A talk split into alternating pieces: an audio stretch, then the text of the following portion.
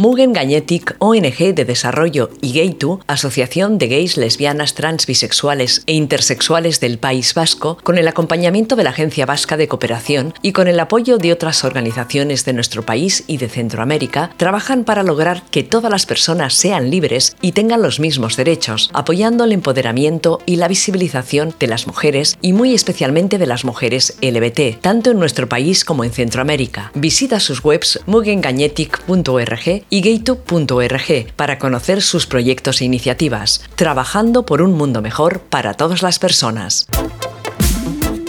Buenas tardes, buenos días, buenas noches. Aquí estamos en vuestro programa favorito de cómics y autoras LGBT y proyectos feministas.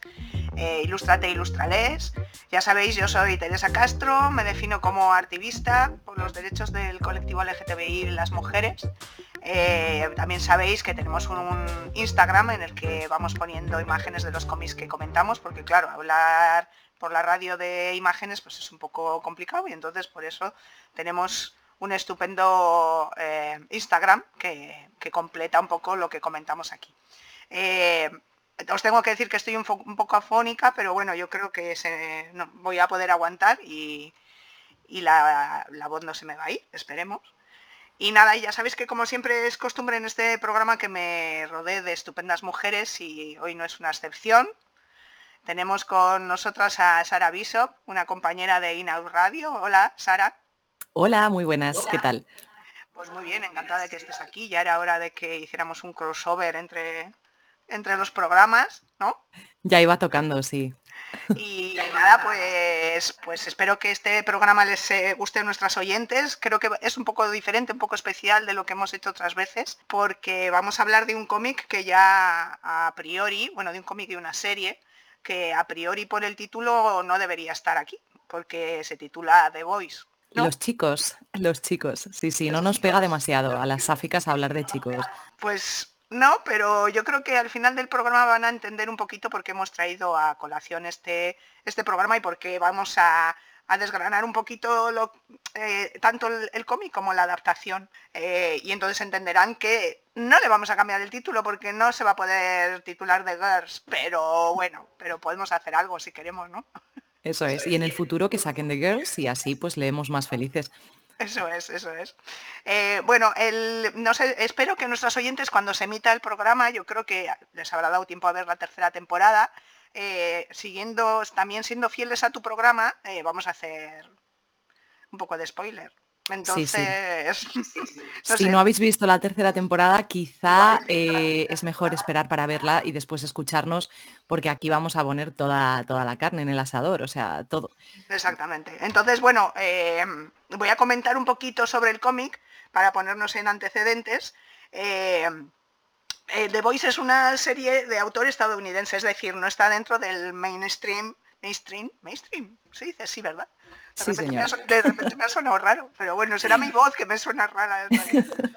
Vale, pues eh, digamos que es una serie, mm, entre comillas, alternativa, eh, que no está dentro de los conocidos superhéroes de DC y, Marvel, eh, pero sí que tiene esa temática de superhéroes.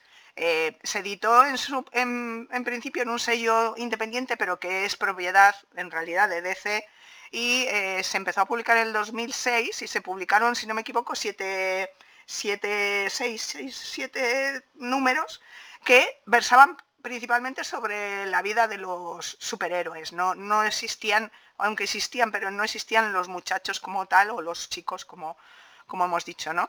Eh, sino que hablaba más de lo que es todo el, tema de los siete y, todos los superhéroes. Eh, ¿Qué pasó con esa primera era esa primera salida del cómic? Pues que a DC eh, no le gustó mucho ese tono antiheroico que tiene eh, la serie y, el cómic, claro. Entonces, pues lo, lo canceló, digamos que no le siguió dando oportunidad y entonces esa primera etapa se terminó hasta que encontraron una nueva editorial que se comprometió con el, con el proyecto y que además yo creo que les permitió dar una, una vuelta de tuerca al guion porque ahí es donde empieza a tener importancia eh, la historia de, de Hiwi, el carnicero y, todos los muchachos, vamos a decirlo así, ¿no? Y los superhéroes forman parte de esa historia, pero digamos que son coprotagonistas, no es eh, la historia principal. Em, lo curioso de esta segunda entrega, que es, digamos, es la que conocemos y la que empieza con el, asesinato por parte de Atren de, de Robin, la novia de, de Hiwi, pues esa primera parte, eh, o sea, esa segunda parte, está el, el prólogo lo escribió el actor Simon Pegg, que mm, es el, a ver si lo explico bien, es el modelo del personaje de Hiwi en los cómics. Es decir, si tú ves a, buscáis en internet Simon Pegg y buscáis Hiwi en los cómics de The Voice, es la misma persona y eh, porque en realidad estaba pensado para que Simon fuera eh, Hiwi. Pero claro, la serie ha tardado tanto en realizarse que en realidad ahora Simon es el padre de Hiwi en la serie. Es un poco lío, pero yo creo que lo he explicado bien, ¿no, Sara? Sí, sí, está correctísimo. Yo creo que, claro, en la serie, siempre que se adaptan cosas, los personajes un poco mayores eh, tienden a, echar para atrás a la gente y más en una serie como, como esta, quizá que, que también tiene una exigencia física. Yo creo, vamos, no sé los años que tiene Simon Pegg ahora mismo, pero tiene cierta exigencia física. Hombre, y por el aspecto que tiene, no sé, estará ah, también eh, maquillado y tal, pero sí que parece un hombre mayor eh, haciendo del padre, pero claro, ya sabemos cómo es el cine y las series que hacen magia con estas cosas, ¿no? Que parece gente más mayor y a lo mejor luego le ves en la realidad y no, no es tanto. Pero bueno, es una curiosidad y ya y además es, es que es, eh, físicamente es así. O sea, tú ves el dibujo y es este actor. Em, bueno, vamos a hablar un poco del guionista porque es una parte importante de, la, historia y, su adaptación a la serie, porque en realidad eh, yo creo que, lo, que gana eh, The Voice es el guion, ¿no? El guion es, un guion, digamos, vamos a partir de que es un guion relativamente bueno para ser un cómic, pero eh, bueno, el, guionista es Garth Ennis, que es un, guionista de, del Reino Unido, o sea, eh, trabaja en Estados Unidos en, estas editoriales, pero es, inglés, eh, bueno, irlandés eh, concretamente. Y su serie más famosa, aparte de The Voice, es Predicador. Yo no la he leído, tiene muchísima... Bueno, la gente está loca con Predicador, la verdad es que no, no lo he leído es un guionista que se caracteriza por, tratar ciertos temas como por ejemplo el tema de eh, los superhéroes, la extrema violencia, el humor negro, eh, que siempre, digamos, este el guion un poco subido de tono en todos los aspectos, eh, que sea muy... jolín, es que en cómic no sé cómo se diría gore, o sea, eh, gore, más gore que en, la, que en la serie, no sé cómo decir, bueno, pues super gore, o sea, exagerado, o sea, es una pasada, ¿no? Y, eh, y, también se caracteriza porque tiene un punto, eh, vamos a decir, marichulo. Así, así tan sencillo como eso. Es decir, sus personajes masculinos son muy masculinos y luego cuando escribe personajes femeninos, pues el hombre se pierde un poquito sí que por lo que he leído, yo es verdad que no conozco el resto de la obra de este guionista, pero por lo que he leído, pues eso en The Voice, en el cómic, sí que parecía que iba a hacer unos personajes femeninos un poco más elaborados, pero bueno, al final se lía, se lía, se lía y los personajes femeninos en el cómic eh, dejan bastante que desear, la verdad. Em, y luego también tiene la característica de que se hace un personaje femenino, en realidad es un personaje masculino en un cuerpo de mujer. Totalmente. Y luego, bueno, con, respecto a otra de las características del, cómic es el dibujo. Em, el dibujante es Derek W. Robertson, que también es bastante famoso por eh, la serie Transmetropolitan, que es una serie de ciencia ficción que yo empecé a leer, pero debo decir que dejé, pero es porque no me, no me terminó de atrapar y la ciencia ficción la tengo ya un poco si hay personajes eh, femeninos fuertes, normalmente sigo leyendo, pero si no, pues me quedo un poco... Y bueno, el, dibujante lo que tiene es que es un dibujo bastante realista, pero eh, mm, un poco eh, tirando a satírico y, tiende a, fomentar los defectos de los personajes, es decir, son todos rasgos muy exagerados, aunque siguen siendo realistas. Y bueno, eso le da un aspecto al cómic que juega con todo este tema de, porque en realidad todo es una parodia es una parodia del mundo de los superhéroes, una parodia eh, eh, llevada al, extremo total, pero al fin y al cabo una parodia. Y bueno, más o menos eso es lo que creo que se de presentación del cómic, más o menos, yo creo que, ya está. Pues aquí, vamos a ver, con las adaptaciones ocurre siempre lo mismo, que la gente que es purista del, cómic encuentra faltas, o del libro, o del, o del formato en el que se esté, se esté adaptando, encuentra faltas o encuentra cosas que sobran o demás. Yo sí creo que en esta adaptación, eh, bueno, la, mm, adaptación corre a cargo de Eric Kripke, que se le conoce sobre todo por, la serie Supernatural, que llevaba yo no sé cuantísimos años en, antena, yo creo que fueron 15 años de, de, duración, y es una serie también que estaba bastante mm, conocida por hacer un poquito de queerbaiting en sus dos protagonistas masculinos principales. Esto de momento no se ha llevado a The Voice de ninguna manera, porque The Voice es abiertamente diversa, eh, o al menos eso, eso están haciendo de momento, pero, pero bueno, también eh, se le conoce por Revolution y cosas así. Y en dirección de episodios eh, están gente que, tiene un carrerón, o sea, hay gente que ha trabajado en Mad Men, gente que ha trabajado en Juego de Tronos, hay gente que ha trabajado en series un poco más antiguas como House, en Riverdale, en Fringe, en Agentes de Shield. O sea, estamos hablando de un equipo que, que realmente sí pretendía hacer una adaptación, si no fiel, porque para mí una adaptación no tiene por qué ser punto y coma mm, siguiendo la obra inicial, sino que se adapte al formato. Y yo creo que es, que es una adaptación bastante, bastante lograda en, este aspecto.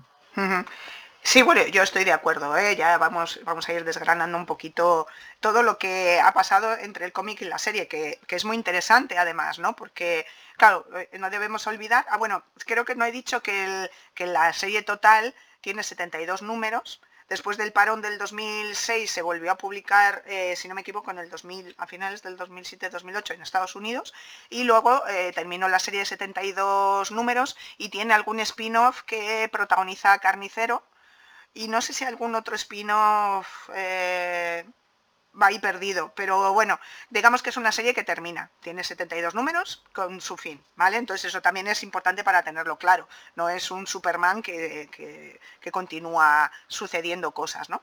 Em, yo lo que quería, bueno, he traído esta adaptación y este cómic a mi programa porque cuando empecé a ver la serie, pues empecé a tener unas sensaciones como un poco extrañas, ¿no? Porque además me acordaba de haber empezado a leer el cómic y yo y decía yo, ¿y por qué dejaría yo de leer esto? ¿Por qué dejaría yo de leer esto? Entonces, bueno, eh, según fui avanzando en la serie, dije, ya sé por qué dejé de leer esto. O sea, es que claro, ya sé por qué dejé de leer.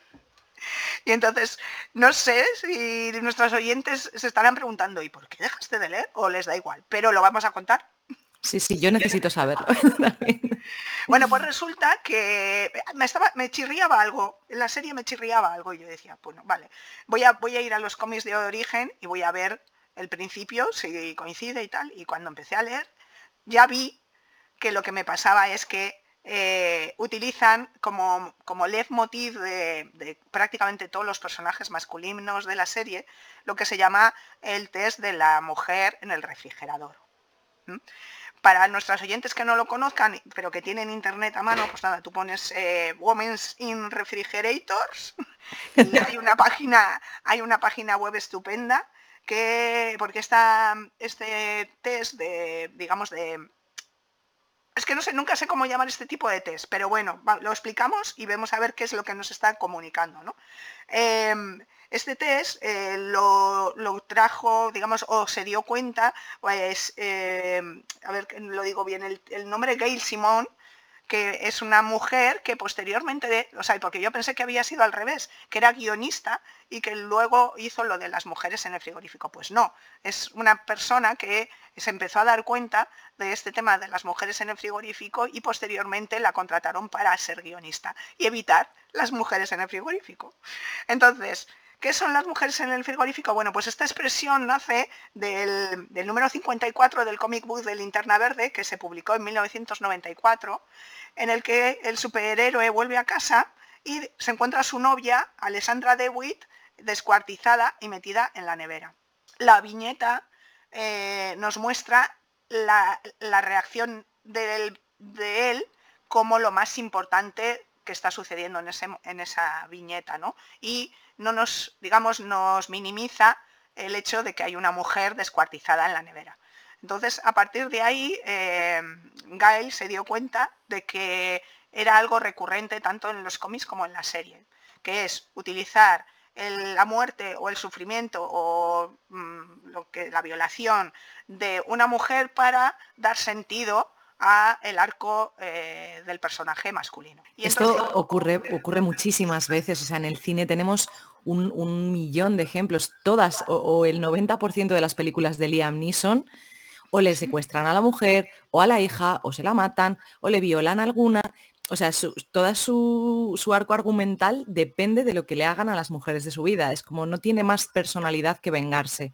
Y esto ocurre muchísimo, muchísimo, en esta serie especialmente, claro. Claro, entonces, claro, empiezas a ver The Voice y dices, ostras, claro, es que el, personaje de Robin, la novia de, de Hiwi, no importa nada. O sea, es que desaparece, eh, ¿cuándo? En el minuto 20 del primer capítulo. Sí, sí, sí, en el primer capítulo. En el primer capítulo pasa, bueno, en, el tiempo real, porque creo que primero presentan a Carnicero, ya no recuerdo muy bien el primer capítulo, pero en el tiempo real, eh, pues eso, conocemos a Hiwi que sale de la tienda, eh, ¿no? Va ella a recogerle, si no me equivoco, se va, eh, empiezan a hablar, no sé qué, y de repente se muere.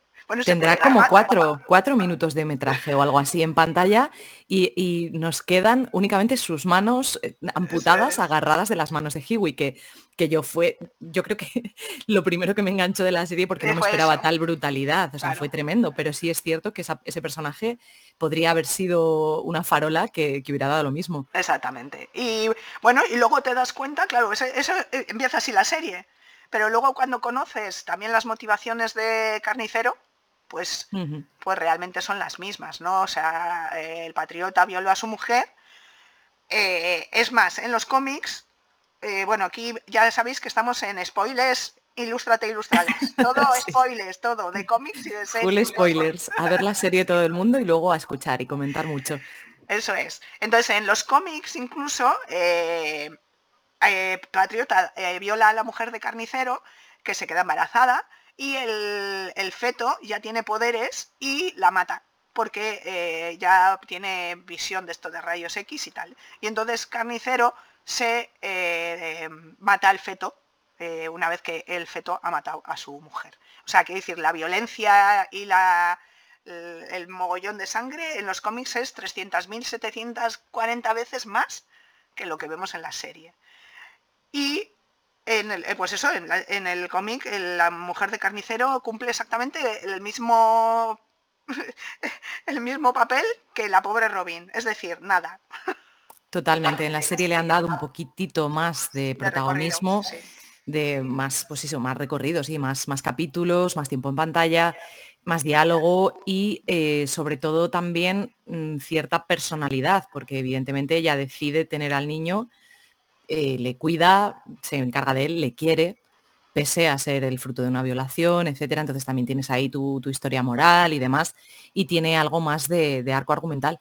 En el cómic es claramente la mujer en la nevera. Aquí en las series sí que yo creo que han intentado adaptar un poquito más para que no fuera tan cantoso que siempre pasase lo mismo, pero porque los tiempos que corren evidentemente nos damos cuenta y las, las mujeres viendo, viendo la televisión somos muchas y hay muchas a las que nos gusta el gore, la violencia y la casquería. Y claro, evidentemente viendo esta serie, es lo que dices tú, te empiezas a dar cuenta de que hola, eh, las mujeres necesitan, necesitan cierta presencia también. Claro, claro, y además lo curioso, bueno, para nuestras oyentes para que no conozcan el test, ya hemos dicho, hay muchísimas páginas en internet. Y, bueno, el test de la mujer en el frigorífico no, no dice, porque claro, luego te dicen los marichulos, te dicen, no, pero es que los hombres sufren un montón, claro, también esa, o sea, también hay eh, utilizan el sufrimiento a los hombres para generar los conflictos y para que avance la trama. Sí, sí, sí, es verdad. Pero los sufrimientos son totalmente diferentes. Em, cuando, o sea, normalmente cuando a un hombre le atacan, vamos a poner el ejemplo de los superhéroes, que en realidad es de donde nació todo esto, ¿no? Eh, cuando un, supervillano ataca a un superhéroe y le deja eh, maltrecho, eh, este superhéroe sale siempre renacido de esa batalla, de ese mogollón, de da igual que le haya dejado inválido porque él se va a recuperar. Si es una heroína, se queda en silla de ruedas. Eso creo que si no me equivoco es el ejemplo de Batgirl eh, y de Batman, las diferencias entre, entre lo que le sucede. Entonces, no, eso no quiere decir que no haya arcos argumentales que se basen en sufrimiento a los hombres, como por ejemplo el de LM. ¿no? El del sí, correcto. LM, pues digamos, no es su mujer, menos mal, ¿no? Pero lo curioso es que siempre son externos. O sea, siempre ataco a lo que tú quieres, incluso pues, pues eso, como en la peli de John Wick, ¿no? al perro, a la mujer, a tu padre, a tu madre, a no, no, o sea, los hombres que, sufren violencia física, normalmente es una violencia física mucho menos traumática que la que sufren las mujeres, porque con las mujeres además el recurso de la violencia sexual es poderosísimo. Yo no sé en los cómics, pero en las series estamos hartísimos y hartísimas de, verlo, o sea, siempre se utiliza esa violencia sexual. Entonces, y, el arco argumental de, de esta persona, de esta mujer, no va a depender únicamente de haber sido una persona abusada sexualmente tiene como, como matices, pero en el caso de un hombre, ¿cuándo, ¿cuándo hay violencia sexual contra los hombres? También pueden, ¿no? O sea, se supone que podría ser así. Si es una forma de humillación para ellos, la peor que podrían sufrir, y no, no se da este caso. Y menos, yo creo, en, en, este, en esta serie, en este cómic del que estamos hablando, donde todos son macho macmacho, o sea, aquello sería el, fin de los tiempos. Pero es cierto que sí, que el sufrimiento siempre es externo, es, es, muy curioso. Es curioso, sí, y además, si te das cuenta lo que has comentado tú, eh, vale, eh, violan a la mujer de carnicero, pero el que sufre es carnicero. A ver. Sí, sí. sí ella sale, ella sale adelante, cría a su hijo. El honor que han mancillado realmente es el de carnicero. O sea, esa persona tendría que tener un trauma bastante heavy metal, o sea, no, no se puede entender. es increíble. Bueno, bueno eh, una vez que pasamos el tema de la mujer en la nevera, también quería comentar lo que has dicho de la, violencia sexual. Eh, una de las tramas importantes de, la serie es el abuso sexual por parte de Profundo hacia Luz Estelar. Pero en los cómics, no sé, no los has leído, ¿no? No, no los he leído, tengo cosillas, sé cosillas, pero no. Pues el abuso sexual se produce por parte de Patriota eh, eh, Profundo y, el negro, el negro que no me acuerdo cómo le llaman. Negro oscuro le llaman en español, creo. O sea que es muchísimo más, ¿no? Eh, o sea, vamos, elevado a la máxima potencia. Pero bueno, mm. sin más, es un poco como la curiosidad de, de no se encuentra solo con un, con un abusador, se encuentra con un equipo que son abusadores. Increíble, pero bueno. Yo creo que hasta cierto punto en la serie con la adaptación se ha dulcificado un poquito a los, a los personajes de los cómics, porque yo por las cosas que he leído, las viñetas que he visto, sueltas y demás, en los cómics son auténticos, eh, auténticas bestias, son salvajes, son despiadados, todos los personajes. Es como que no tienen ni un atisbo de conciencia, ni una brújula moral, que es cierto que en la serie tampoco la tienen, pero sí que tienen como sus momentos de pensar, incluso entre los, entre los muchachos, entre The Boys, hay eh, relaciones de amistad, hay relaciones semi-románticas, hay como una dulzura y da lugar a los sentimientos. En, los cómics me parece todo súper bestia, o sea, aparte ya de, que la casquería, que en la serie ya es muy bruta, se eleve a la enésima potencia, el tema este, o sea, yo eh, creo que si lo hubieran llevado a la pantalla tal cual lo cuentas como eran los cómics, la gente se hubiera llevado más las manos a la cabeza. Porque además del abuso sexual, en la, gracias a Dios, vemos poco. Esto no es Juego de Tronos y no vemos la violación per se. Vemos el antes y el después. Pero, vemos, pero si llega a ser en, grupo aparte que, te destaparía eh, primeramente a Patriota como, como un violador, cosa que se han guardado para después. Mm. Yo creo que, es eso, que, se han cortado bastante, bastante en, ese tipo de tiempo. Claro, es que los cómics permiten este tipo de salidas de tono, ¿no? Más fácil que en una serie. Una serie sabes que va a ser de, bueno, sabes que va a ser, no sabes si va a ser un, gran consumo, pero bueno, sabes que va a llegar a más personas que un cómic, ¿no? Y digamos que aquí, en estos cómics, que además eso se, publicaban en un sello independiente, pues lógicamente, pues ahí todo lo más mejor, ¿no? Lo más peor, mejor. ¿no? Como cuanto, peor, mejor. mejor, peor, pero más. Entonces, bueno, yo creo que una de las ventajas de, la serie con respecto a los cómics también es el tiempo que ha pasado eh, desde los cómics hasta ahora, ¿no? Y, entonces vemos que ha habido todos estos cambios que estamos diciendo, pero además hay otros cambios importantes. ¿no? Eh, las diferencias fundamentales son eh, con respecto a la adaptación a los nuevos tiempos. ¿no? Entonces, hay personajes más diversos, tanto como racialmente, ¿no? en, la, serie original prácticamente no, salen personas de color, eh, Tren desde luego no es de color. También más personajes son mujeres. Los personajes femeninos en la serie, como hemos dicho, tienen más recorrido. Y ahí viene lo importante, pero luego vamos a ir a lo más, más importante. Esto es importante. La, la homofobia y la misoginia de los cómics se, bueno, digamos que casi desaparece porque en, la, en el primer arco argumental de los cómics, no, en el segundo, en el segundo, Hiwi y Carnicero tienen que ir a un bar de ambiente. Porque ahora no recuerdo muy bien cómo es, pero la leyenda que aparece más tarde en la serie que en los cómics, eh, les dice que han matado, o sea, un superhéroe ha matado a su sobrino y entonces ellos tienen que investigar si su sobrino era, era gay. Y entonces incluso Hiwi, que en la serie es nuestro personaje, vamos a decir, favorito, ¿no? El más, digamos, el más cercano, ¿no? que puede resultar más cercano, en, en los cómics dice, yo no quiero ir ahí, no, no, es que no, no, puedo, no puedo ver a esa gente en los cómics. Y luego, bueno, pues al final hacen ese, ese trabajo y digamos que en los cómics hay, mucha menos unión entre, entre las aventuras. No hay un, no un hilo conductor, sino que de repente se encuentran con una movida de estas, ¿no? De Pepito, o sea, bueno, pues a Train o, o Negro Oscuro o lo que sea, ha matado a, Pepito en los palotes y entonces vamos a por él, ¿no? Vamos a ver que podemos, vamos a matar a este superhéroe. Entonces, bueno, en este caso queda patente la, homofobia, o sea, es una pasada ese capítulo. Eh, es, muy fuerte, de hecho es, que en la serie se, elimina por completo porque eh, creo que ya en la primera temporada cuando van a uno de estos bares donde los super se divierten y hacen todo lo posible, eh, lo ven absolutamente normal. De hecho, van Hughie y Carnicero y ahí hay una orgía, ahí hay hombres teniendo sexo con hombres, gente metiéndose por orificios y, cosas muy, muy bestias, muy de boys. Y en ningún momento se, dice nada al, respecto de eso. Sí. eso me, bueno, a ver, es un avance eh, maravilloso, pero sí que llama la atención cuando lees la, obra original, ¿no? De, joder, qué bien, pero bueno, podemos achacarlo a que los guionistas son muy buenos, son muy inteligentes o que ha pasado el tiempo. Igual una mezcla de ambas cosas. De todas formas, cuando, cuando adaptas una, no sé de cuándo, empezó a publicarse The Voice en, cómics, no sé si, lo sabemos, pero cuando adaptas algo y ha pasado tanto tiempo, hay ciertas cosas que sí tienes que ir mm, puliendo para que la audiencia que es, eh, es actual, que es, somos ahora, en este momento presente, no solo no se escandalice, porque esta serie lo que pretende es escandalizar, sino que entienda que el tono que que tiene The Voice, en este caso, es más paródico que otra cosa. Y hay gente que no entendería, hay gente de hecho que no está entendiendo esta parodia, incluso en la serie, o sea, en la serie que te lo dan mascadísimo.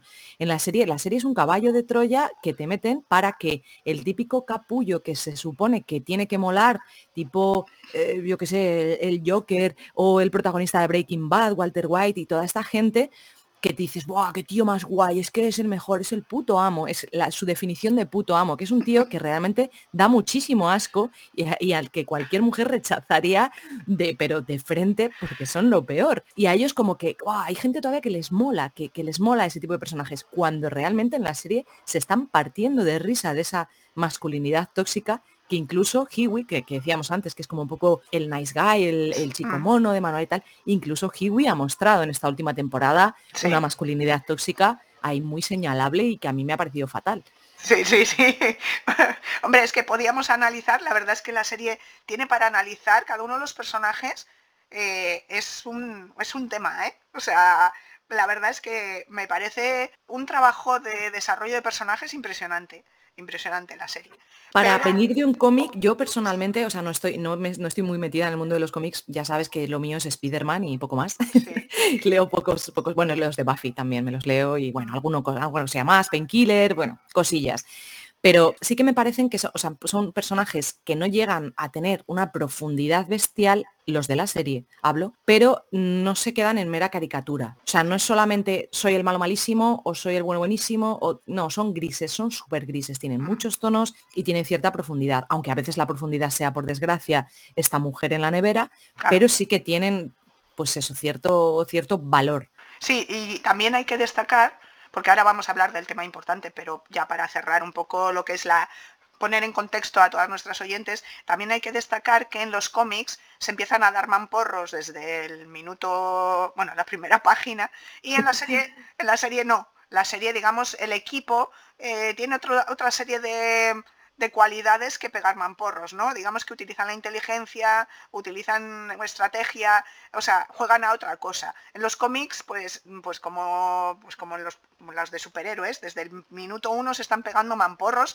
y desde el minuto uno están tomando el compuesto V también en los cómics. Cierto, eso es cierto, sí, sí. De hecho, una de las diferencias principales yo creo, del personaje de Huey, aparte de rejuvenecerle mucho y hacerle norteamericano, que juraría que en los cómics es escocés o escocés, me parece. Sí, sí. Una de las diferencias es que él le, utilizan muchísimo como cebo y como infiltrado y se, va pinchando V a saco, o sea, pero como quien toma un vaso de café por las mañanas. Sí, sí, vamos, el, o sea, lo que hacen en la serie es intentar eh, extraer lo bueno de los cómics pero no utilizar el mismo lenguaje, porque entonces no, no podría ser. Porque claro, el Mamporros desde el minuto uno, pues es un poco como... No, eso funciona y funcionaba en los años 2000, o sea, no funciona ahora, ¿no? Pero bueno, vamos a hablar de lo importante. ¿Y qué es lo importante? Venga. A ver, a, ver, ¿qué es lo importante? Cuéntanos. Bueno, pues que tenemos un personaje bisexual. Por supuesto, Queen Maeve. Exactamente. A ver, cuéntame tú primero, yo tengo muchas cosas que decir, pero bueno, venga, cuéntame tú un poco como bisexual oficial de este podcast. Este sí, sí, hoy habrás tenido más, más invitadas bisexuales, fijo. Sí, bueno, pero este año voy a tener más. Este año estoy por la Muy bisexualidad. bien. Ay, dándonos visibilidad, que falta nos hace que estamos, madre mía, estamos fatal. pues a ver, Reina Maeve o Queen Maeve es eh, el personaje que parodia un poco a la Wonder Woman de, de DC. En la serie es abiertamente bisexual en su vida privada, pero no para la opinión pública, o sea, ella como superhéroe comercializado no es vista, no es visible como, como persona bisexual, de hecho se le conoce una relación con patriota, que ya hay que tener estómago, pero no se le reconoce pues nada, ninguna de sus otras relaciones. Y lleva paralelamente escondida una relación con una ex, con una pareja que sí que no, que es una mujer, pero ella es bisexual y lo dice desde, desde el minuto uno. En la serie Vogue, cuando esto se destapa de alguna forma, decide destaparla como lesbiana y hacerla la reina de todas las lesbianas cuando su sexualidad es otra y eh, bueno, pues esto evidentemente no, le sienta especialmente bien y lo primero que hace pues, es acostarse con un maromo. También un poco cliché de bisexual de ese, del vicio, de ah, me estás diciendo esto, pues ahora. Pues ahora hago lo contrario, eso es. Pero, pero bueno, eso sería un poco hmm. la premisa. Yo em, em, me, resulta interesante analizar cómo han ido poniendo a, a Maeve, eh, o sea, qué datos nos han ido dando de Maeve en las temporadas. ¿no? Tenemos tres temporadas. En la primera temporada, bueno, aparece, sabemos que tiene una relación, pero tampoco sabemos si eh, exactamente qué relación tiene con Elena. Así que va, acude donde ella cuando, ¿no? cuando el, accidente de avión, bueno, el accidente, cuando dejan que se caiga el avión. Sí, sí. Eh, sabemos que hay una relación anterior, pero no no nos cuentan gran cosa, en realidad nos dejan ahí un poco, a mí me ha parecido como, bueno, por lo menos en la primera temporada sí que ponernos una pildorita, ¿no? Tenemos un, personaje eh, del colectivo, porque no hay más, eso también hay que decirlo en la serie. Eh, y en la segunda temporada es cuando más se desarrolla esa, esa trama, que es cuando ya, eh, lo que has dicho tú, ¿no? Pues que ya la, se, no sé muy bien por qué sale a la luz. ¿Por qué sale a la luz? Ah, porque se le, porque eh, sí, porque Patriota le, se lo cuenta. O sea, porque descubre Patriota que existe Elena y entonces eh, lo cuenta a todo el mundo y entonces hacen toda esta la movida de la lesbiana de la de todas, todas las lesbianas unidas con Maeve y no sé qué. Y, y además me gustó, bueno, me hizo mucha gracia el hecho de, de eso, de que vendieran el, lesbianismo como algo más positivo que la bisexualidad. Hmm. Te hace gracia porque no eres bisexual. me hace gracia porque no lo entiendo. sí, sí, es, es, evidente. De hecho, eh, la, bisexualidad está muy, muy, muy maltratada en, en, los medios audiovisuales, por lo menos en cómics ya te digo que estoy más pez, pero en los medios audiovisuales los personajes bisexuales son clichés con patas cuando hay suerte porque cuando no, mm, directamente son pues el personaje vicioso o la persona heterocuriosa que siempre va a acabar con un tío, siempre va a tener como interés romántico los hombres y las mujeres como reclamo sexual para la mirada masculina etcétera, y, cumplen todos los clichés. Y el cliché horrible, que es el que más detesto y que más nerviosa me pone, es que no se diga la palabra bisexual. O sea, bisexual, hay que decirlo más, es una palabra preciosa, tiene una sonoridad estupenda. No, en las series dicen cosas como yo me enamoro de las almas o para mí da igual lo que tengas entre los pantalones, tal, o sea, cosas así que son como dar 50 vueltas de campana para no decir la palabra bisexual, pues eres bi, hija, asume, no pasa nada, está muy bien. A mí, no sé, me parece como, como que me explota la cabeza que el lesbianismo venda más que la bisexualidad. O sea, a mí me explota la cabeza, pero bueno, que, puede ser. Y luego también me, me, hizo gracia que cuando ya las quieren presentar en, en sociedad, ¿no? Eh, le dicen a Elena que tiene que vestir masculina, porque es que resulta que las parejas que mantienen los roles de género eh, son más aceptadas por la sociedad. Sí, sí, vende más, vende más. vende más. Se supone que, en este caso Maeve es la FEM, entonces necesitaban una butch. Lo raro es que no la cortaran ya el pelo directamente y la mandaran al gimnasio, o sea... Que sí, que sí. No sé, bueno, la verdad es que no debemos olvidarnos lo que hemos dicho, que es una, la, serie es una parodia, no es una sátira. Entonces, también ahí están jugando con eso, pero creo que está, a ver, no sé si en este caso lo han hecho, o sea, lo han hecho bien porque ya te digo, a mí me explota la cabeza, pero sí que a lo mejor han caído en algún cliché que vamos a hablar ahora que vamos a hablar ahora, porque volvemos a que más spoilers, tercera temporada. Ahora ponemos un sonido de alarma o algo así que Bueno, pues resulta que lo que hemos dicho en la primera temporada nos ponen una pildorita, en la segunda la desarrollan y los dos personajes, eh, tanto Elena como Maeve, tienen, bueno, sus minutitos, bastantes minutos. Por, a ver, no son los personajes principales de la serie, pero sí que, ¿no? Podemos seguir su, su historia más o menos bien. Pero en la tercera temporada, pues no sé qué pasa, chica. es que Maeve, desaparece muchísimo. Yo me acuerdo de estar viéndolo y, amigas mías y, compañeras y demás decirme, hola, yo veo esta serie por Maeve, ¿dónde está? O sea, desaparecidísima en un montón de episodios, era horrible. yo la quería ver. Sí, es terrible, terrible. Y entonces, bueno, pues aquí eh, tenemos otro ejemplo de eh, otro test que, que se usa para, para ver cómo nos representan en las series y en la cultura, ¿no? Que es el test de la lámpara sexy, que es muy guay. Es este no lo conocía, esto me lo has descubierto tú.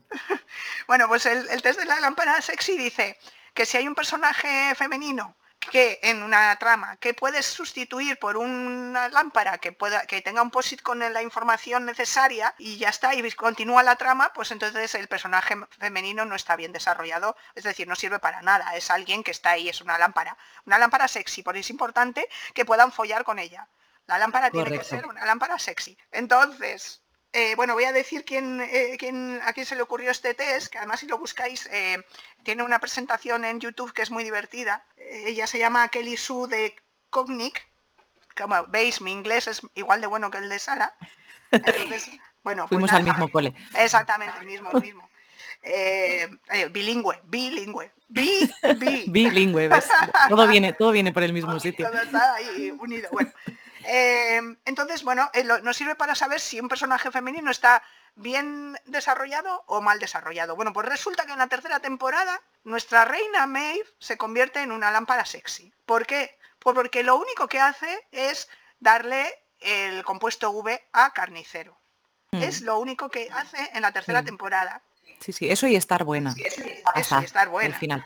Y encima, o sea, para más Inri ya cumple el estereotipo total de lámpara sexy y es que Carnicero y ella se acuestan sin ningún sentido, no vuelve a suceder nunca nada más con ellos, ni tan siquiera, se- es que no entiendo, ¿no? Ni siquiera se preocupan el uno del otro, la otra desaparece durante mil años Sí, y sí, no ha pero pasado nada. Hubo, Pero- hubo un, un fuerte revuelo en redes sociales con esto porque estaba, yo solo había dos bandos, a los que les parecía fenomenal y la gente indignadísima en plan, ¿a qué ton ha venido esto? A ver, ¿a qué ton viene? O sea, ¿esto tiene una explicación? Sí, tiene una explicación.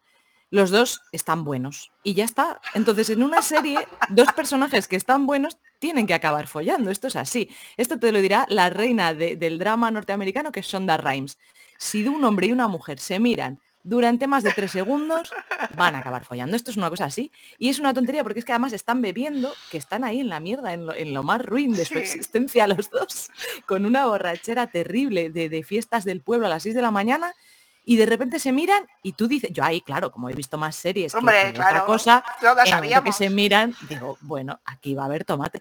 Y efectivamente hay tomate. Entonces, pues, pues ya está. Pues bueno, pues se Ya, dieron pero un- no tienen, es que es como tan, tan, tan falto de sentido que no, o sea, es, ah, es, es que yo creo que a todo el mundo nos ha dejado como descuadrados, es como, vale, porque además si luego me desarrollas algo, algo, ¿no? O, no sé, o carnicero de vez en cuando se queda así como mirando a ver si ve y Sí, ella, sí, o nada, cero desarrollo. De todas formas, ya teníamos el precedente de Maeve en- en cuando se acuesta con el maromo este porque le Ah. apetece, porque está hasta el pie de que la digan que es lesbiana y dice, pues mira, como no soy lesbiana. Y eh, tenía como el precedente de utilizar hasta cierto punto a los hombres pues para su placer personal, que a mí es una cosa que me parece excelente, cada uno que haga con su cuerpo Claro lo que que quiera. Pero sí es cierto que cuando son dos personajes principales tan fuertes, principales de, de los que más, eh, te esperas cierto tipo de desarrollo o que hablen después o algo. Sí, no, algo, claro. de hecho, es una escena de sexo así como muy, muy burda, muy bruta, pa, pa, pa, pa, venga, pum, pum. mm, Sí, como está. además, yo creo que ya no recuerdo si Carnicero todavía tenía efectos del V. ¿Tenía efectos el- del V cuando tienen sexo? Creo que sí. Me parece que sí. Y entonces, claro, es como un sexo un poco salvaje, como cuando eh, Homelander, bueno, eh, Patriota lo tiene con, con Stormfront. Con Stormfront, sí, sí, sí, sí. Sí, bueno. Sí, bueno, pero esa relación sí tenía sentido, fíjate. sí, eso sí tenía sentido. Ah, bueno, y eh, curiosidades, en, en los cómics Stormfront es un, es un hombre. Evidentemente no hay sexo entre Patriota y, Stormfront en los cómics. Sí, sí, el- sí. El, el perro del vecino se oye, ¿verdad? Sí, está, está dándolo todo. Es Le está pareciendo muy bien. El perro del vecino también es... Es podcaster. Es parte fundamental de... Hay que ponerle en los créditos y darle una latita.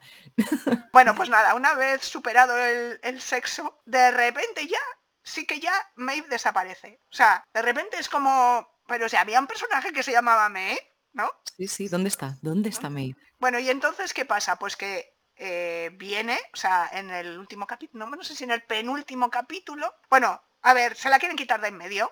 Aquí esto es evidente. El por qué, no me digas por qué. Sí que sé que en los cómics, o sea, es decir, aquí, como ya hemos dicho, todos los personajes femeninos, porque también podíamos hablar de Luz Estelar, que, que es un personaje maravilloso, pero bueno, no vamos a hablar de ella porque no es bisexual ni es lesbiana, o sea, que, que se joda. Pues he de decir, aquí voy, aquí voy a meter toda, toda mi... que había, que había ahí un puntillo Yo entre las chipeaba un poquito a Luz Estelar con Maeve. Sí que es verdad que es verdad que es, es muy de muy de bollera que cada vez que ves a dos mujeres interactuar en pantalla digas, ay, que se coman la boca. Pero tenían química, tía. Yo veía cierta química Sí, yo entre ellas. también, ¿eh? Yo Debo las chipeaba un poquitín. Pero... Entonces, pues me llevaba una decepción, porque además pegaban, porque es así como la, la buena y luego la dura y todo me da igual y tal, y, y me pegaban y, y me llevaba una decepción muy grande. Bueno, pero que nada, que Luz Estelar, nada. Nos gusta mucho, pero nada, que no es su programa. Punto Nada. Vale, Tendrá programas por ahí. eso es. Bueno, la cuestión, que, entonces eh, se la quieren quitar de en medio. Ah, bueno, eso que estaba diciendo, que en los cómics eh, el personaje de Maeve eh, muere. o sea, muere decapitada en un enfrentamiento con, con Patriota y ya está, y se muere. Aquí pues no, pero casi, ¿no? Porque, a ver, primero, la encierran ya no me acuerdo, pero la encierra. Patriota la encierra para que no le dé guerra, claro, y también con la intención, que esto es absolutamente terrible, de inseminarla para tener un hijo súper con ella, que dice que va a ser la rebomba.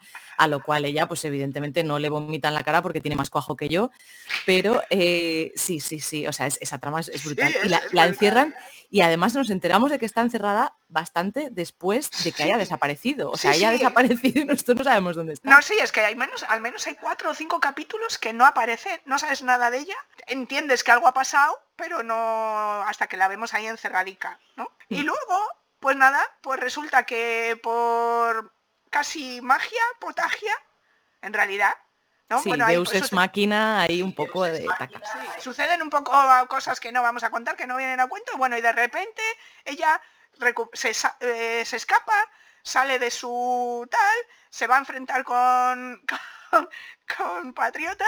Entrena, entrena mogollón. entrena muchísimo, que se mola un montón. Y, y, nada, y, se, ¿y qué hace? Pues como que aquí sí que hay un punto de lo que has dicho tú, ¿no? Porque una de los, de los puntos álgidos también de en la serie es que eh, Luz Estelar le dice a Maeve cuando la conoce, siempre ha sido mi heroína, te, bueno, te adoro casi, bueno, le dice, ay, bueno, eres mi, mi ídola, ¿no? Y le dice algo de algún momento que salvó, ya no recuerdo cuál es el, contexto exacto, pero que salvó a, no sé quién. Y entonces luego eh, Luz Estelar se entera de que eso fue un montaje que, ella no, no, no, lo salvó. Pero en otro momento que aparece Maeve en alguna de las temporadas le dice, eso era verdad, mira que aquí tengo la cicatriz de ese, de ese momento, yo salvé a esa gente. Y entonces en este momento en el que se, todo, todo va a, explotar, eh, Luz Estelar le mira a Maeve y Maeve, ¿qué hace? Se sacrifica por todos a vivir, o sea, a morir, quiero decir. Vamos, el personaje del colectivo que teníamos, venga, vamos a morirnos todos. Y se muere. Bueno, se muere, no se bueno, muere. Bueno, bueno, En ese momento, o sea, porque yo cuando lo vi, el cabreo supino que me entró, unos calores de que te sube ya está, otra lesbiana muerta, otro número más, porque estoy hasta el coño, porque esto es terrible. Muy mal, muy mal, o sea, yo lo pasé fatal. Pero lo gordo es que tenía bastante gente, bastantes amigas que lo estaban viendo después y me lo iban contando por WhatsApp enfadadísimas. No me lo creo, que se la han cargado. La única bollera de la serie se la fue, fue un momento bastante, bastante drama, ¿eh? Ya, eso, además que claro, te lo dejan bastante claro, pero pues no, no está muerta. Entonces, bueno, ya nos muestran un epílogo así súper, bueno, primero que el patriota le mete el dedo en el ojo y nos la deja tuerta, o sea, muy mona, muy mona, pero sin ojo, o sea, por favor. Sí, sí, sí, no. o sea, ya es una, mujer, vamos, ya desecha. Quiere decir, ya no sirve para nada porque no tiene Claro, ya, ya no va a ser tan guapa, ya no va a ser perfecta. En cambio, en cambio, o sea, a los otros superhéroes les hacen 200 millones de cosas y no les quedan taritas, pero hasta sí. A esta sí, sí. A esta sí, curioso, ¿no? Lo que, lo que hablábamos antes. Eso es. Bueno, porque ah, no hemos contado que, claro, eh, en todo este fragor de la batalla se, se enfrenta a Soldier Boy y Soldier Boy tiene el poder de absorber el poder de los supers, con lo cual por eso se queda, se queda bueno, pues, pues se queda hecha polvo y parece que se ha morido, como se diría. Pero no se ha muerto, no se ha muerto. Eh, entonces nos muestran un epílogo en el que aparece Maeve ahí hecha medio polvo con Elena. ¡Oh! Ahí estaba Elena, premio a la resiliencia, porque se supone que no estaban juntas, pero oye, sí, que, te han hecho mucha pupa, ya me caso. Ya. Es que es verdad, porque si no nos olvidemos que Maeve había empezado a beber al final de la segunda temporada, ¿no? Cuando fue hmm. la primera de la tercera, cuando eh, Elena le dice que no puede estar con ella. Porque, sí, sí, sí.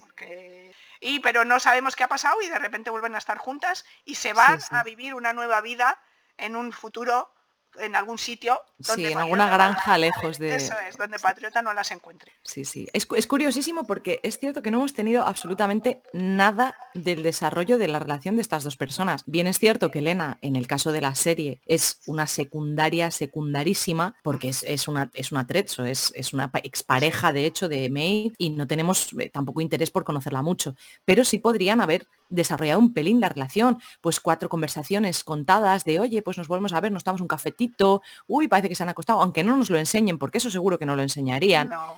o sea, el, sexo con carnicero que se vea bien, pero con la, mujer de su vida, no, eh, porque eso seguro que juegan al backgammon y a las cartas cuando se van a dormir, o sea, no, hacen nada más. Ven series, ven series. Sí, ven series con la manta y, ya está, o sea, las series de, Prime en este caso, que es de, la plataforma que lo lleva. Y no hemos tenido nada, nada de desarrollo, o sea, de repente es como sacarse de la manga al otro personaje sáfico de, la serie y mira, plop, eh, ¿te acuerdas de esta sáfica? Pues van a acabar juntas. Eso, que son, eso. No importa ni que hayan sido ex ni nada. Si son lesbianas, tienen que estar juntas. Exactamente, claro, es así.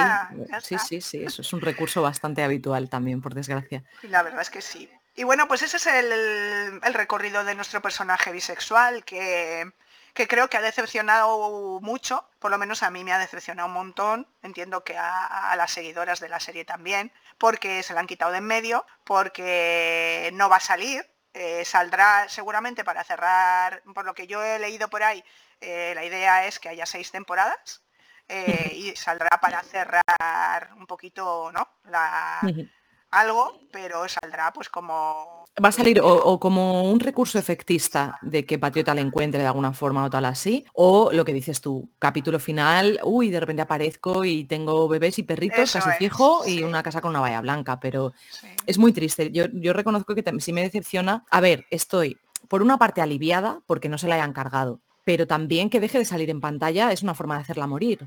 O sea, ya no tenemos un personaje sáfico en, en, The Voice. Y además, ya huelga de que fuera sáfica, a mí era un personaje que me molaba un montón. Yo también, a mí Wonder Woman me mola un montón, más la de los cómics que la de las adaptaciones, porque por lo menos la de los cómics sí es abiertamente vi. Pero eh, sí, se la, han quitado de en medio, o sea, no, ya, ya no va a estar. Y es un, es un personaje que yo creo que era bastante querido. Ya no solamente por sáficas, sino por, por un montón de, gente. Sí, y además que no, debemos olvidar que Maeve era, en teoría, el tercer eh, súper más fuerte de los siete. O sea, quiero decir que es alguien que tenía su peso, ¿no? En, en el grupo, en la trama. Eh, o sea, y además se podía haber desarrollado mucho más el tema de, Patriota y ella, los celos, los no celos, no sé, bueno, pero bueno, pues nos lo han quitado y, ya tendremos que aguantarnos con los personajes femeninos que nos quedan. Que si quieres comentamos un poco, un poco algo, si te apetece, de Kimiko, que también tiene lo suyo. Sí, sí, sí. Y Luz Estelar, bueno, Kimiko, que dentro de, todo el grupo es conocida como la hembra, o sea, en la serie lo utilizan menos, pero, pero en los cómics es la hembra, tío. la hembra. Es, que lo que hemos, dicho, antes de, este guionista, ¿no? Que no sabe desarrollar personajes femeninos femeninos. Entonces, mm. fíjate, el personaje, porque en la serie, eh, excepto Luz Estelar, en la serie de cómics, digo. Eh, el personaje, además, en, la serie de cómics, eh, Kimiko no sucede como en la serie que la rescatan, sino que ya está dentro del grupo, es alguien que está ahí. Sí, sí, sí. Entonces, se escapa, se escapa ya sola. Eso es, se escapa ya sola y aparece prácticamente, yo creo que en el primer número, en el segundo número, eh, ahora no lo recuerdo, pero... de hecho, yo juraría que en el cómic, no, me hagas mucho caso porque lo tengo un poco fresco, he estado leyendo muchas cosas al, al respecto, pero juraría que en el cómic la que decide meterse el V es ella. O sea, que están experimentando con ella como en algún sitio alejado y tal, y ella coge, se chuta V y se carga a, pues, 40.000 como es, como es lo suyo. Sí, sí. Eh, es curioso que ese personaje no hable. Sí. O sea, el personaje femenino, digamos, de los chicos, primero le llaman la hembra y segundo no habla. O sea, ya es que es que ¿qué más quieres? En los cómics no habla, me imagino tampoco. No, no habla tampoco. Claro, pero tiene sentido si te, si te metes en la mente del creador. Si él realmente no sabe escribir personajes femeninos, ¿qué diría una mujer en el contexto de Machiculandia que tienen montado ahí entre LM, Carnicero, Frenchy, que en los cómics es el bicho más raro que yo he visto en mi vida, y Hiwi, que el pobre pues hace lo que puede? ¿Qué dice una mujer en ese contexto? Como no sé lo que va a decir, pues Traca. Pues mejor, por eso me, cargo su capacidad. pues nada, como no sé manejar este personaje, pues Que, sea, que sea muda y ya está. es, una decisión inteligente eh, teniendo en cuenta que no sabe escribir mujeres, porque Maeve, por ejemplo, hasta cierto punto en la serie creo que está un poquito más, más desarrollado y habrá tenido evidentemente eh, mujeres asesorando al guion de, y a las palabras que ella dice. Pero en el cómic mm, es lo que decíamos, es un hombre metido, o sea, el cerebro de un hombre metido en un cuerpazo brutal. Sí, en el, en el cómic, además Maeve no tiene casi tampoco recorrido porque se tira desde que Patriota, a ver si no me equivoco, Patriota le obliga a tener sexo con negro oscuro, o sea, le engaña, hmm. se sustituyen uno a otro y tiene sexo con negro oscuro y a partir de ese momento Maeve mm, se droga, bebe, o sea, digamos que empieza una caída hacia abajo en, en los cómics, no tiene ningún recorrido ninguno, o sea, una pasada. Sí, sí, sí.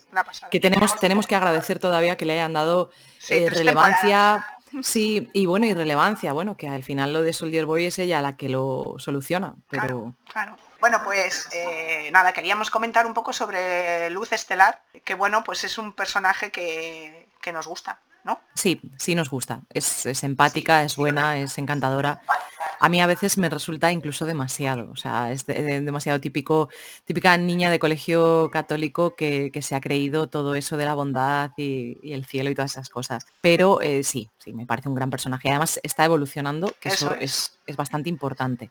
la hemos visto crecer. A mí es lo que más me gusta de ella, que sí que es un, es un personaje muy principal, prácticamente con Químico las, las que llevan ¿no? de chicas, vamos a decir, porque claro, entre tanto hombre, pues lo poco que nos queda.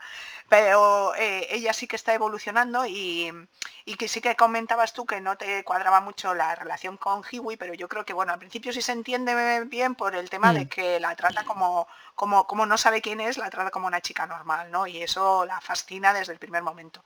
Sí, que es verdad que en esta tercera temporada ha dejado salir un poco él a, la persona tóxica que, lleva dentro. Que es, eso, o sea, esa masculinidad tóxica y ese, ese llevar mal que seas más fuerte que yo, porque lo lleva fatal. Es así. o sea, él, se mete V porque quiere estar a la altura, de, su pareja. O sea, tienes ahí un complejo de ser muy chiquitito. Sí, pero bueno, también, a ver, a mí, a mí no me resulta extraño porque además tú cuando quieres a alguien, creo que quieres proteger a esa persona, ¿no? Entonces sí que Quiero decir que, es, que creo que eso es algo natural, pero eh, sí que creo que en el caso de Hiwi, además es, eh, nos, mm, rompe un poco los esquemas porque desde el momento uno, igual que a Luz Estelar, le rompe los esquemas desde el minuto uno, ella, él se ha mostrado eh, de otra manera. Entonces, yo creo que aquí los guionistas han usado el recurso de que, bueno, como se está chutando V, que es un poco también ella le dice, en realidad le dice, eh, en, una, en, una, de las secuencias le dice, pensé que era el V lo que te había cambiado, pero veo que no, que tú eres así. Correcto, sí, Pero luego, bueno, parece que volvemos otra vez al entendimiento y bueno, en las últimas secuencias eh, de la serie, para quien no la haya visto ya, ya habrá acabado hasta las narices de nosotras, porque si no la ha visto ya le hemos destripado toda la serie, pues en la última secuencia Luz Estelar eh, entra dentro del, equipo, ya eh, oficialmente, ¿no? Y entonces, bueno, pues ya tenemos a partir de ahí una, una nueva trama que me parece súper interesante, ¿no? Porque han conseguido que la revienta cabezas, que nunca me acuerdo de su nombre, la sí, yo tampoco, la, ayudante del senador o senadora o algo así, sí. sea vicepresidenta del gobierno. Sí. Y entonces, pues ahí ya tenemos la nueva, el nuevo arco argumental iniciado, que me parece que puede ser muy interesante, pero no vamos a tener a nuestra Maeve eh, alegrándonos la vista pues no, fatal, me parece. Y, sigue el equipo, pese a que entre Luz Estelar sigue el equipo descompensado. Menos mal, bueno, no sé si lo harán. Es que claro, no sé si decirlo porque no sé si lo harán pero en, los cómics eh, eh, parte del equipo es el, el ruso este, Love Sausage. Ah, sí. Love Sausage, conocido por tener, eh, vamos a hablar de penes en este programa, sí, por tener un pene descomunal que estrangula a la gente y hace cosas con él y tal, que además es súper fuerte, está tochísimo y, rivaliza un poco con, con, la fuerza de Patriota y todas esas cosas y forma parte del equipo. O sea, solo nos faltaba tener al penetrante este en el equipo de Boys, es que ya me voy a mi casa, Pero bueno, es que la serie se, titula, The Boys. Es que claro, hemos empezado con el título y claro, es que... Pero bueno, creo que, que, nos ha servido para darle una vuelta feminista ¿no? a, a, la serie a ver cómo están los personajes femeninos y también a ver cómo, o sea, cómo, podemos eh, enfrentarnos a estas decisiones que toman los guionistas de quitar el único personaje eh, del colectivo, en este caso una mujer bisexual, para dejarnos de nuevo huérfanas. en Heterolandia. Es increíble, es increíble. Pero bueno, bueno, ya sé que los cómics no los conoces mucho, pero eh, ¿quién crees que gana en este enfrentamiento cómic? En esta batalla, a ver, a nivel audiencia está claro.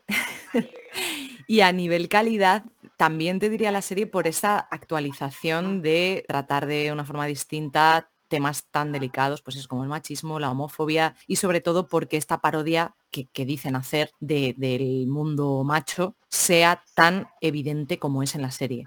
O sea, en la serie es evidente que se están riendo del machismo, se están riendo del racismo, se están riendo de todo, porque con Soldier Boy, por ejemplo, o sea, estaba, estaba clarísimo que era, es, un, perdedor, aunque había gente que le molaba y era puto amo, volvemos a lo mismo. Entonces, yo creo que esa vuelta que le han dado de traerlo hacia el siglo XXI, creo que le ha sentado muy bien a los cómics y creo, vamos, desde mi punto de vista, que me hubiera pasado lo mismo que a ti, y que de haber empezado los cómics y solamente ver casquería y machos partiéndose la cara, creo que hubiera pasado bastante del tema. Sí. Bueno, yo por una vez voy a estar a favor de la serie. Bueno, aplausos, venga. Sí, no, mucho, o sea, no, no recomiendo a ninguna de nuestros oyentes que vayan a por los cómics, no. Sí, bueno, si tienes curiosidad y quieres ver también un poco cómo es la ambientación, el dibujo y lo que hemos comentado del tema de, no, que también en el cómic se ve desde el minuto uno que es una sátira, que eso también es importante, ¿no? Que, el cómic también lo refleja. Pero bueno, nada, la serie gana por goleada, los, el desarrollo de todos los personajes es fantástico. Eh, los guiones son maravillosos si exceptuamos que, claro, han hecho un trabajo muy guay partiendo del, origen, o sea, del, material que tienen de origen. Eso es, tampoco se pueden hacer milagros. Eso es, eso es. Entonces, bueno, creo que es una actualización eh, muy potente, muy bien hecha, que deja un poco que desear en todo lo que hemos comentado de estas cosillas que podían haber eh, hecho más, creo, creo que podían haber hecho más, por lo tanto, por los personajes femeninos, como por, los personajes también racializados, porque al final no hemos comentado nada, pero a Train eh, se las trae también. Madre mía. Sí, sí, sí, sí. No vamos a hablar de hombres, venga, no. Pero, pero la cuestión es que, es que sí que creo que, han hecho un esfuerzo muy importante, pero eh, podrían haber hecho más. Vamos a esperar, yo creo, a las siguientes temporadas, a ver si mantienen el nivel y eh, ya no va a ser una serie de representación sáfica, o sea que yo en mi caso, yo ya hablé en su día de ella y no, no creo que, lo volvamos a sacar, pero vamos a esperar, vamos a dar el beneficio de la duda por cómo sigan tratando las cosas o, oye, igual aparece otro personaje sáfico también, que, nunca se sabe. Nunca se sabe, nunca se sabe. Y bueno, ya para terminar, ¿a quién recomendarías ver esta serie? Porque creo que tampoco es una serie para todos los estómagos, ¿no? En absoluto. O sea, yo cuando, cuando grabé el spoiler sobre The Voice dejé muy claro que si te tiene que gustar el gore, eso para empezar. Y si no gustar, por lo menos no repeler porque la casquería es muy abundante, hay trozos de personas encima de la cara de otras personas, hay bañeras, piscinas de sangre, hay amputaciones, explosiones, hay cosas muy, muy bestias y que además eh, se recrean visualmente en ello. Los efectos son muy buenos, están muy trabajados, hay muchísima pasta invertida en esta serie y evidentemente si no te va mucho la casquería, lo vas a pasar mal. Entonces te tiene que gustar el gore, te tiene que gustar el humor negro, porque es un humor oscurísimo, no, no le hace gracia a todo el mundo también. Y la acción, claro, te tiene que gustar la acción. No la acción entendida como las típicas pelis de Marvel, del bueno contra el malo, y ahora te doy y es una patada espectacular con cámara lenta hacia atrás, sino la acción bruta, la acción de película, de borrachos de bar, que se parten la cara, porque se parece bastante más a eso. Si te gustan estas cosas, si te gusta el cine de acción, si te gusta el gore, si te gusta eh, reírte hasta de tu sombra, pues lo vas, a, lo vas a encontrar atractiva. Pero sí, por ejemplo, pues eso, si buscas eso, profundidad en los personajes, relaciones súper trabajadas y súper sanas y todas estas cosas, no, evidentemente no es para ti. Yo creo que también eh, pienso que la gente que estamos disfrutando de la serie eh, tenemos un poco de apertura de miras y captamos la ironía porque yo creo que también lo has comentado tú, hay muchas personas que creo que no, que no terminan de captarla, ¿no? que no ven el, juego, hay, un juego muy evidente, el evidente sí lo ven, pero mm. claro, es que es que detrás hay ahí, pues eso, porque es una crítica al capitalismo, a las fake news, a eso, al, marichulismo, al, poder del dinero y el corporativismo total, sí. Claro, hay tantos, en realidad es una serie pues desde mi punto de vista, todo lo que has dicho es verdad, pero también es una serie para personas inteligentes, porque si no, es que te o sea, lo único que ves son los mamporros y... Lo gordo es que las personas no inteligentes también la están disfrutando y, se están abanderando con Homelander y con cosas así. Eso tiene su cierto peligro también. Ya tiene ¿eh? también un peligro. Eso sí, ¿no? Es un arma de doble filo. Claro, yo también lo, he llegado a pensar, porque digo, claro, eh, por ejemplo, eh, cómo termina la tercera temporada, que Homelander mm, asesina, o sea, llega, hay un como un no sé qué están haciendo, bueno, llaman, llamando a bueno, no sé, pues hay un montón de gente, llega él, presenta a su hijo y una persona del público le tira una manzana, creo, al niño y él lo mata. Y la gente en vez de salir huyendo, le aplaude. Sí, el que le aplaude además es el padrastro de la hija de leche materna, que es, el que empieza a aplaudir, que, eso me parece gravísimo. Yo creo que le, odiamos todo, todo internet le, odiamos a ese hombre.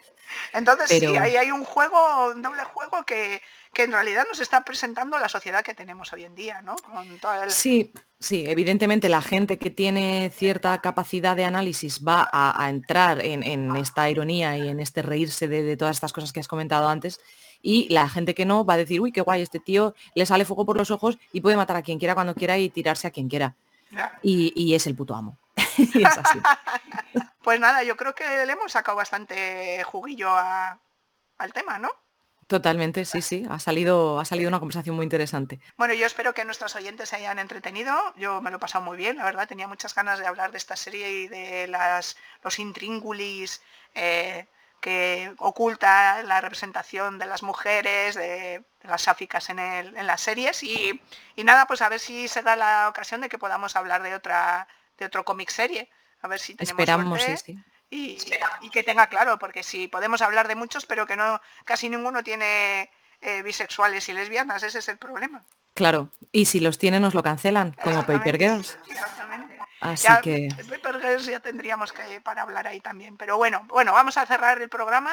Eh, muchas gracias Sara por, por, estar aquí. Ha sido un placer. Espero que se vuelva a repetir. Y nada, nuestros oyentes, pues que lo disfruten, que nos comenten, que nos cuenten si les gusta The Voice, si no les gusta, si les ha parecido interesante todo lo que hemos hablado, si les hemos descubierto algo nuevo que desconocían. Por cierto, dato que tenía apuntado y que no hemos dicho. Tanto Carnicero como Homelander fueron actores en Sena, una princesa guerrera. Porque son de Nueva Zelanda, chicas. Sí, sí, además, o sea, estaban súper jovencitos los dos y es, muy fuerte. Hay, hay, buscad las fotos porque es muy interesante de ver. Bueno, curiosidad tonta, pero bueno, que Sena es una serie de referencia para nosotras, o sea que... Sí, sí, pues el icono del subtexto. Total. Total.